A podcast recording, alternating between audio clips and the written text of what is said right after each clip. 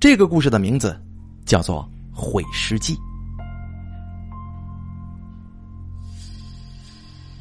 昨晚又是这样吧？你到底有没有脑子呀？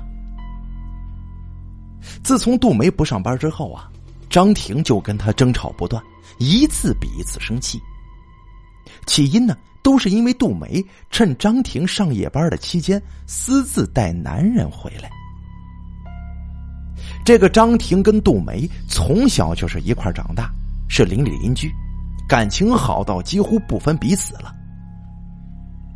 一年多前，两个人一起离开老家来大城市打工，在一座厂里边上班。起先他们住员工宿舍，生活条件比较简陋。后来老家分别给他们寄了钱，于是两个人呢，索性就在外边租房子住。可惜没多久啊，这杜梅嫌厂里上班太苦了，辞去了这份工作。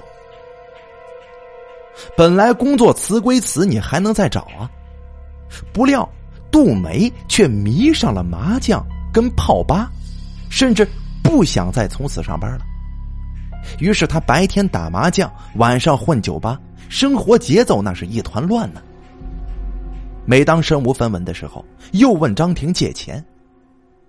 张婷劝了他好几次都不管用，最后张婷没有钱借，杜梅呢？就靠酒吧认识的男人拿钱，也就是从那一阵子起，杜梅三番五次的趁张婷上夜班期间呢，把男人带回家来。被张婷察觉之后，两个人终于开始了没完没了的争吵，他们之间的关系也是急剧的恶化着。关你屁事儿！杜梅边涂防晒霜边冷淡的回应。两个人几乎互相不理睬了，这是三天来呀头一回说话。小梅呀，你这样有意思吗？我们是出来打工的，你忘了当初你怎么跟我说的？好好赚笔钱，在老家买套房子。结果呢？啊，这几个月了，你上过一天的班吗？每个月信用卡欠的钱还是我帮你还的，你要不要脸呢？你，切，我信用卡的钱我让你帮我还了吗？你算一下，总共多少钱？我等会儿就给你。杜梅也来劲儿了，哼，你你要跟我算钱？你算得清楚吗？自从我们到这边来之后，哪个月的房租不是我付的啊？哪个月吃饭不是我解决的？你穷的连内裤袜子都买不起的时候，是谁给你钱花的？杜梅呀，人要摸着良心说话呀！你行了，你，你又在跟我翻旧账是吧？行，我反正外面有的是老公，到时候钱呢，我全还你，咱以后谁也不欠谁的。你就得了吧，你可别提你那些老公了，行不行啊？张婷露出哭笑不得的表情。你觉得你那些老公把你当什么呢？啊？说白了，你在他们眼里不过跟夜总会小姐是一个身价的。哟，你就别酸我了。你自己长得丑没人要，然后你嫉妒我，对不对呀？你，你说什么？杜梅，你要再这样，你就给我滚，滚远远的。切，我走就走，离开你张婷我也饿不死。你起开。杜梅同样起身，直接冲进房间里收拾衣物，并且拿手机打了一通电话，只说了一句话：“你到我家楼下来接我。”这一回呀，两个人怒火均烧到了顶点，张婷更是忍不住哭起来。但是他一直背对着杜梅，没让她发觉。很快，杜梅两只手拎着皮箱准备出门，张婷心有不甘，又吼道：“你，你有本事你就别回来了！你放心吧，你，如果我再回来，我把头割了。”说完，杜梅重重关上门之后，就走了。趁杜梅下楼的时候，张婷到窗边想看看接走杜梅的人是谁。当日正值酷暑啊，阳光剧烈，就见楼下的门前停着一辆白色面包车，一个身穿军绿色迷彩裤的男人停在车子旁边，可惜呀，瞧不清相貌。张婷料想，这人应该是杜梅在外边认识的男人之一。果然呢，杜梅上了白色面包车之后，扬长而去了。从那以后，两个人不再联系。张婷几次想打电话给杜梅的父母，但是却都忍住了，因为他总想，当时两个人在气头上，等杜梅冷静下来之后，一定会再次回来的。可惜呀，整整过了一个星期，杜梅依然一点动静都没有。张婷的心渐渐就软了，他害怕杜梅挨饿呀，害怕杜梅受欺负，于是他主动。拨打了杜梅的手机。对不起，您所拨打的电话已关机。从那天起，张婷经常做一个梦，梦里的杜梅不是在水里，就是在一个高坡上，然后借助微弱的暗光，他看到杜梅离他越来越远，口中还轻声的喊着：“婷婷。”我想回来，我好想回来呀！张婷是越来越担心了。杜梅离开十天过去了，张婷仍然每天心不在焉的上班，他心里空荡荡的。有一天，他下楼买宵夜回来，刚进电梯就感到有些奇怪。原来，在他的后脑上方，一股微微的冷气直直的吹向他的脖子。这电梯可是没装空调啊，他是知道的。而且这几天连续高温，这股冷气来的实在有些莫名其妙啊。他抬头一看，发现电梯顶部没什么异常，一个灯罩，一盏白灯。灯罩两侧分别有个通风口，这冷风啊，应该就是从通风口里边吹出来的。他想了一下，觉得好像跟自己也没什么关系，也懒得跟物业去反映了。所以踏入家门之后，他也差不多把这事给忘了。夜晚，他依然做着杜梅呼喊他的怪梦，而且杜梅的声音变得是越来越大了。婷婷，我想回来，我好想回来呀！张婷一下子觉得身体特别冷，冷的直打哆嗦。他猛然惊醒，发现自己竟然站在一个黑暗、空旷的地方，身上还穿着内衣跟平角短裤。这一突变令他猝不及防，彻底懵了。他确定现在没有做梦，而是真实发生的事情。梦游，他压根儿就想不到自己居然会梦游啊，感觉很荒唐。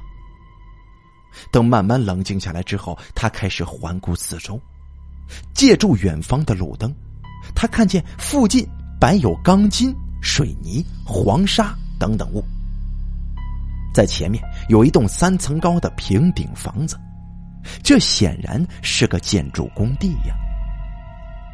他相信，这工地离他租房很近，因为他回头一眼就看到了自己住的公寓。这两个地方仅仅只间隔一条街呀。他没有代表，不过他隐约记得，这个建筑工地每晚都忙到差不多十二点。也就是说，现在的时间段最起码在十二点以后了。一想到这三更半夜自己独身一人跑来这边，他就觉得不寒而栗。正当他准备离开的时候，突然见到前面那栋房子门口朦朦胧胧的站着个人影张婷惊愕的差点叫出声来，因为这个人的身材跟杜梅几乎。一模一样，小梅，是不是你啊？张婷颤抖着声音问。他慢慢悠悠的向前，想看个清楚。谁知那个人没犹豫，直接瞬间转入房子，快步就奔上楼去了。张婷没犹豫，也转身就追进了这房子。等踏上楼梯之后，他才意识到，这房子内部跟室外不一样，简直黑的吓人呢，既闷热又潮湿。要不是为了寻找杜梅，他想自己也不会这么大胆来这种地方啊。即便如此，当他摸黑一步步迈向三楼的时候，他的心仍然发颤着，因为他再也听不到一点动静了。他怀疑是否自己刚才眼花看错了，又或者说，那个人根本就不是杜梅呢？战战兢兢上三楼之后，果然不见任何踪影。三楼面积很小，而且还是个毛坯房，所以除非那个人从三楼跳下去，否则没道理平白无故的消失掉。张婷真的慌了，甚至他不敢再去呼唤杜梅的名字。他还感觉身后似乎有什么东西在窥视着，因此他原地一转，仔细检查了每一处的角落。他注意到。由于前几天下雨的缘故，三楼满是积水，尤其他身前一大滩，在月光的映照之下，就像是一面镜子。另外，某个角落堆着一袋东西，他猜想，可能是建筑工人放在这儿的。偏偏在他准备离开的时候，身后传来一阵轻微的声响。似乎有人一步步的向他靠近，这脚踩积水，产生了碰撞的声音。这声音越来越近了，张婷身体僵硬，有点不敢回头。他觉得，如果那动静是人发出来的话，这会儿应该站在自己背后了。随即，他下意识的瞄了一眼前面那滩积水。通过水面的反光，他骤然看到一个没有头的人影，正笔直的立在自己侧后方，纹丝不动。啊！他吓得两腿发软，仿佛踩入了沼泽一般。片刻间，也不知哪里来的勇气，张婷头也不回，飞速的冲下三楼。他大口喘着粗气，像是喉咙被人卡住一样。逃离建筑工地的途中，他惊恐万状，时不时的查看一下身后有没有那个黑色的影子追过来。等到家里，他极为庆幸的是大门没关呢，否则自己。没带钥匙，这岂不是要在门外关一夜吗？接着，他迅速开亮所有的灯，拼命的喝水，结果他呛的一口水就吐在了地上。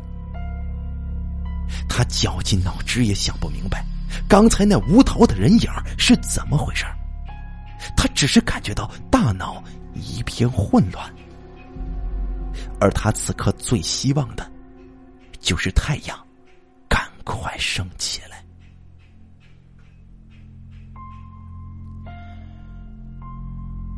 接下来两天，张婷依然心有余悸，并且不管那晚杜梅在不在工地，他总是隐约觉得杜梅可能出事了。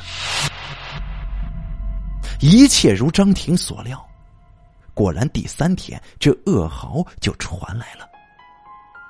这天一早。张婷就见小区里冒出很多警察，当时她没有在意，直到下午，他家的大门被重重的敲响。什么事儿啊？张婷打开门之后，看到两名警察，表情严肃，他心里泛起了阵阵的波澜。你好，小姐，请问这个包您见过没有啊？其中一名警察提起一款黑色的。戴尔斯品牌的手提包，直接问道：“张婷愣住了，这包他太熟悉了，那正是杜梅刚来的时候在这边买的。”这位小姐，请您快点回答，这包您到底见过没有啊？另一名警察催促道：“啊，我见过，是我朋友的，怎么了？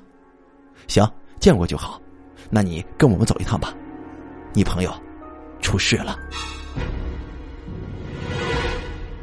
警察又冲对讲机说：“人找到了，收工吧。”路上，张婷盯着杜梅。她的包，他反复猜测究竟是出了什么事儿啊？不过警察不肯告诉他，只是说等做完笔录之后再详细解释。张婷无奈，就让警察先告诉他杜梅现在是死是活呀。警察沉默半晌，冷冷的回答道：“死了。”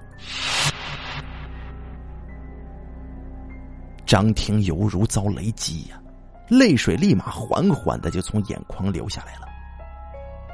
到了警局之后，张婷表情僵硬，深深的陷入悲伤之中。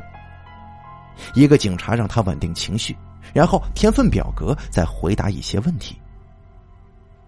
张婷简单的交代一遍他跟杜梅的基本情况，并且着重讲述了杜梅失踪当天发生的事儿。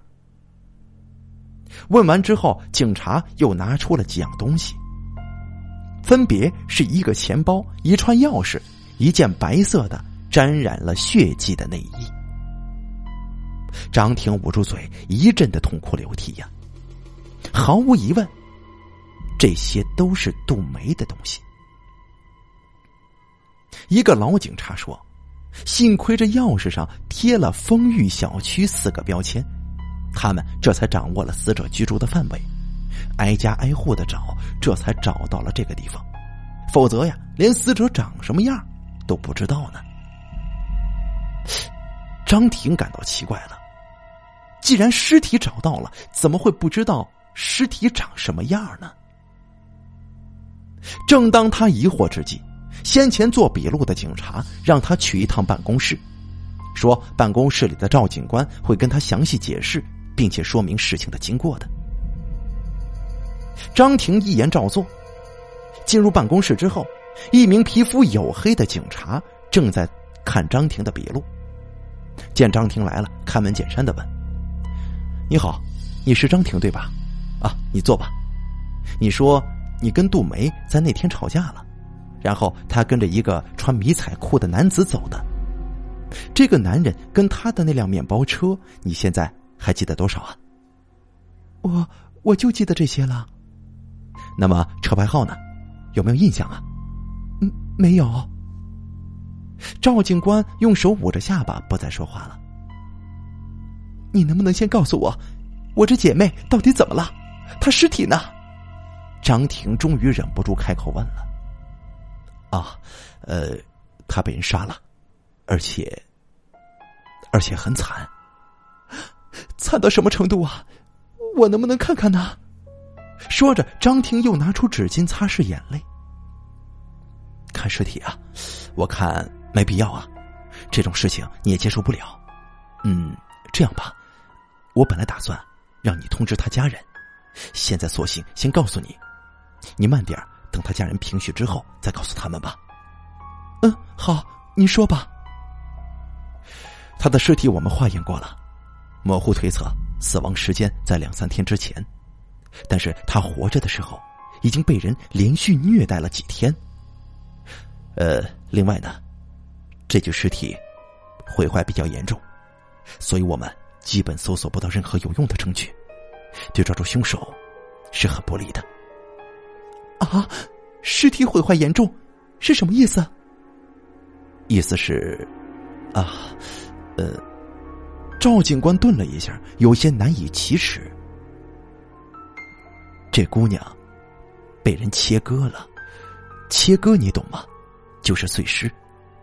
整个尸体大概被切成了几十块，而且，而且还全都煮熟了。我们是前天早上在三个地方发现尸块的，一个是东桥车的车站口，一个是花园广场，还有一个。就是你们公寓附近的那片工地楼上的三楼。赵警官喝了口水，继续说：“凶手分别拿三个包来装尸块，其中一个就是那个姑娘自己的包。这里面还放了她的钥匙、内衣之类的。这说明什么呀？说明凶手不怕我们查出死者的身份，有点跟警方挑衅的意思。这另外一点呢，直到现在我们都没有找到尸体的头部，所以如果不是你给我们看照片的话，哼，我们还真的不知道她长什么样呢。说真的，这小姑娘挺惨的，应该是碰上了心理变态了。张婷越听越崩溃，甚至产生了呕吐的冲动。恍惚之间，他记起一件事情，那就是梦游那晚的神秘人影。此时他确信正是杜梅。恰好那天晚上，凶手也将部分石块放置于工地房子的三楼。当时角落有一袋东西，显然是石块了。他隐隐觉得，那天晚上杜梅一定很想见他，故而才让他梦游去了工地。他的耳边仿佛再度回响起杜梅那一声又一声的呼唤：“婷婷，我想回来，我好想回来呀！”离开警局之前，赵警官最后告知张婷。这类案子一般是很难侦破的，尤其是凶手既残忍又冷静，处事干净利落，不留痕迹，所以让他跟杜梅的家人做好心理准备。回去的途中，张婷满脑子都是杜梅被人虐待跟碎尸的惨状，他极度痛恨自己那天跟杜梅吵架，把杜梅逼得出走了。步行一路，踏入公寓电梯之后，上方的冷气绵绵的吹向了张婷的颈部。这段时间，张婷每天都在电梯里感受到冷气，只是今天这股冷气感觉特别强烈，令他全身一阵冰凉，更加增添了他此时此刻的悲伤。他决定。至少等自己心情平复，再把整件事情告诉杜梅的家人。暂时，他根本还不知道怎么跟杜梅的家人报告这个噩耗。而且最关键的是，杜梅的头部至今下落不明。毕竟，理论上而言，由于那些尸块全都被烹煮，无法取证，所以警方断定。死者为杜梅的依据，仅仅是因为这装尸块的一个包是属于杜梅的，以及发现了杜梅的钥匙跟内衣。若是凶手利用杜梅的物件，结果装的是别人的尸体，这样也能说得通。这样杜梅也许就没死。总之啊，张婷期盼着奇迹的出现。这一次，张婷请了假，在床上躺了一天。直到傍晚，窗外如枯叶般昏黄的时候，他才意识到自己已经很久都没吃饭了。于是，他慢慢的从床上爬起来，准备下楼买点吃的。当他走向电梯的时候，突然看见屏幕正显示“保养中”三个字，门。被锁死了，电梯暂时不能用，要走楼梯。张婷想啊，今天应该是电梯保养的日子吧？早知道就跟有关部门反映一下这顶部冒冷气的问题。不过此时刻的他呀，毫无心思了，这个念头转瞬即逝。他打包了一份饺子，回到家之后，这天也渐渐的暗了下来。闷热的空气，阴郁的心情，张婷一点胃口都没有，只是坐着发呆。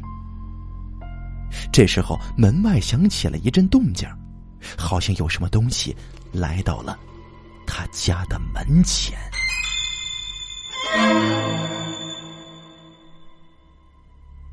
下一瞬间，门外响起了一个声音。张婷全身的血液仿佛都快凝固了。婷婷，婷婷，啊，是杜梅的声音。张婷简直要疯了，她期盼的奇迹终于出现了，杜梅没有死，被碎尸的是别人。可是，当他准备开门的时候，又一下子觉得不大对劲呢。虽然门外确实是杜梅的声音，听起来但是有些古怪呀，似乎比以前更加沙哑，更加低沉。张婷犹豫了，他站到门前，颤颤巍巍的伸手打开了门上的小窗。透过小窗，他朝外望去，结果映入他眼帘的是杜梅一张高度腐烂、肿大的脸庞。杜梅眼球突出，嘴唇扩张，整个头颅明显被煮过。更惊奇的是，这颗头颅竟然悬浮在半空之中，望着张婷，两者脸对脸，仅仅只隔一扇小窗啊！从杜梅的鼻子里还轻轻的呼出一股气来。这正是电梯内屡次吹向张婷的冷气。张婷万万想不到，原来杜梅的头颅一直被藏在灯罩里。趁今天保养电梯，灯罩被取下来清洗，才得以脱离。张婷再也支撑不住，昏迷在地了。同时，杜梅悬浮的头颅慢慢的张开嘴，边张嘴。边吐出满嘴的蛆虫，一边低声的呼唤着：“婷婷，我好想回来，我好想回来。”